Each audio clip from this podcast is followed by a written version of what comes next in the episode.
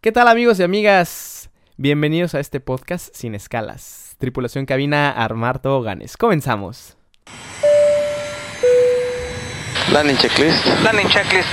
Cabin crew. Advice. Out of thrust. Off. Out of brake. Low. ICA memo. Landing no blue. Landing checklist completed. Gracias.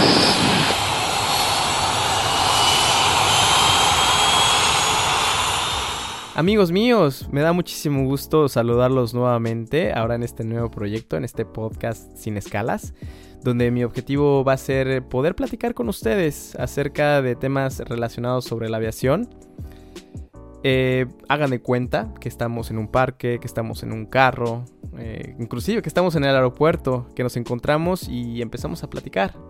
Por favor, eh, tengan la confianza de poderme preguntar lo que gusten en mis redes sociales y eh, trataré de hablar de lo más que se pueda aquí en este espacio que también es de ustedes.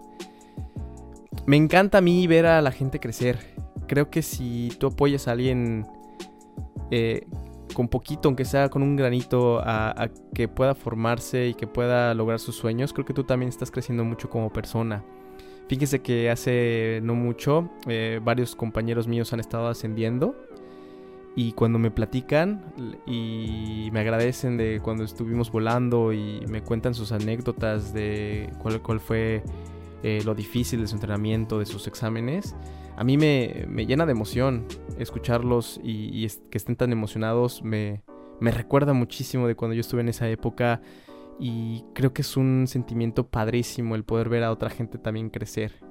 Este podcast, mi objetivo también será compartirles la, la información más precisa y darles la, punto de vista desde, desde un piloto. Yo eh, cuando era chiquito me acuerdo que me anhelaba por tener una conversación con un piloto y por desgracia pude conocer a muy pocos pilotos. Eh, las conversaciones no duraban mucho tiempo y siempre me quedaba con más preguntas y con más preguntas. Pero bueno, lo bueno es que ahorita ya está esta tecnología y por favor acérquense a preguntarme lo que ustedes quieran. Ahora eh, prometí hacer 15, pod, eh, 15 episodios, espero poder cumplirlos.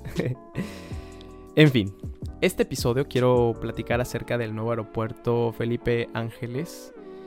El nuevo aeropuerto de la Ciudad de México. Me han estado preguntando mucho acerca de este aeropuerto. Quiero resaltar que te voy a dar la opinión eh, desde un punto de vista de piloto.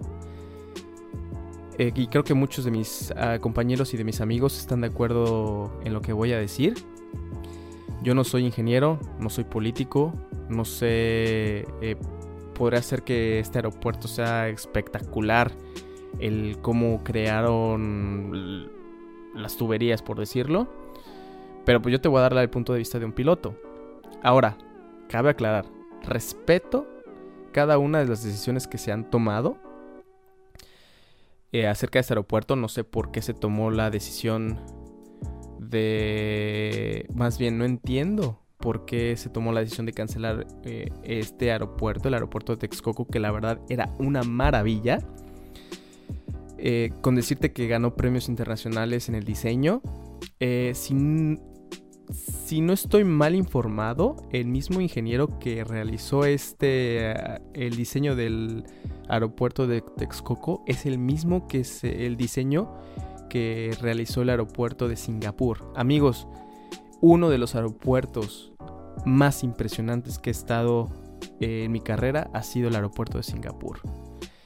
Dejen ustedes de la belleza que, era, eh, que es aterrizar en ese aeropuerto, la facilidad, eh, la fluidez con la que hacen, eh, con la que hicieron, como tú como piloto te das cuenta cuando un aeropuerto está bien hecho, cuando te das cuenta que todo está muy bien organizado.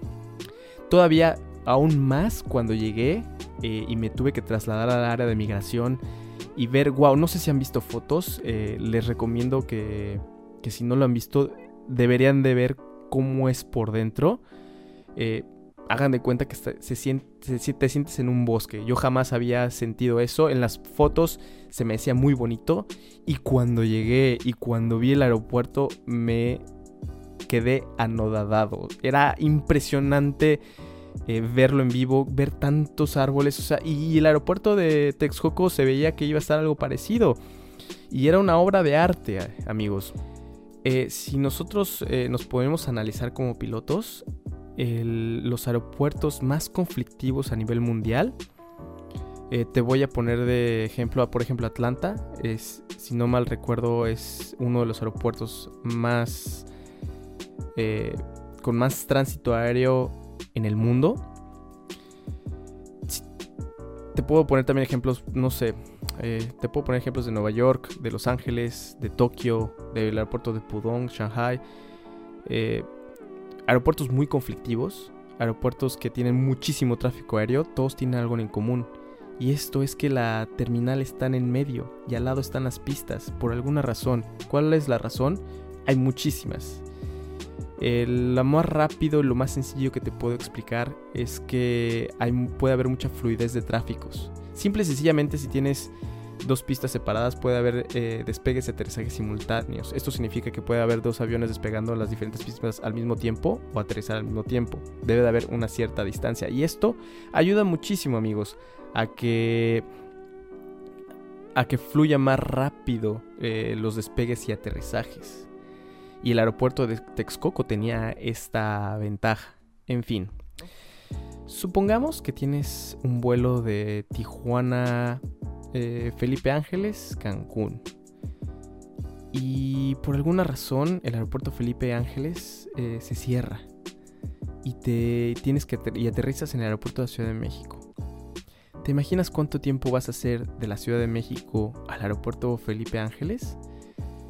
¿Te imaginas eh, que te digan tu avión está en el Felipe Ángeles y te tienes que trasladar como puedas para allá? Ponle tú que que te digan, no, es que no voy a alcanzar el vuelo, ok, te vamos a poner el vuelo más tarde.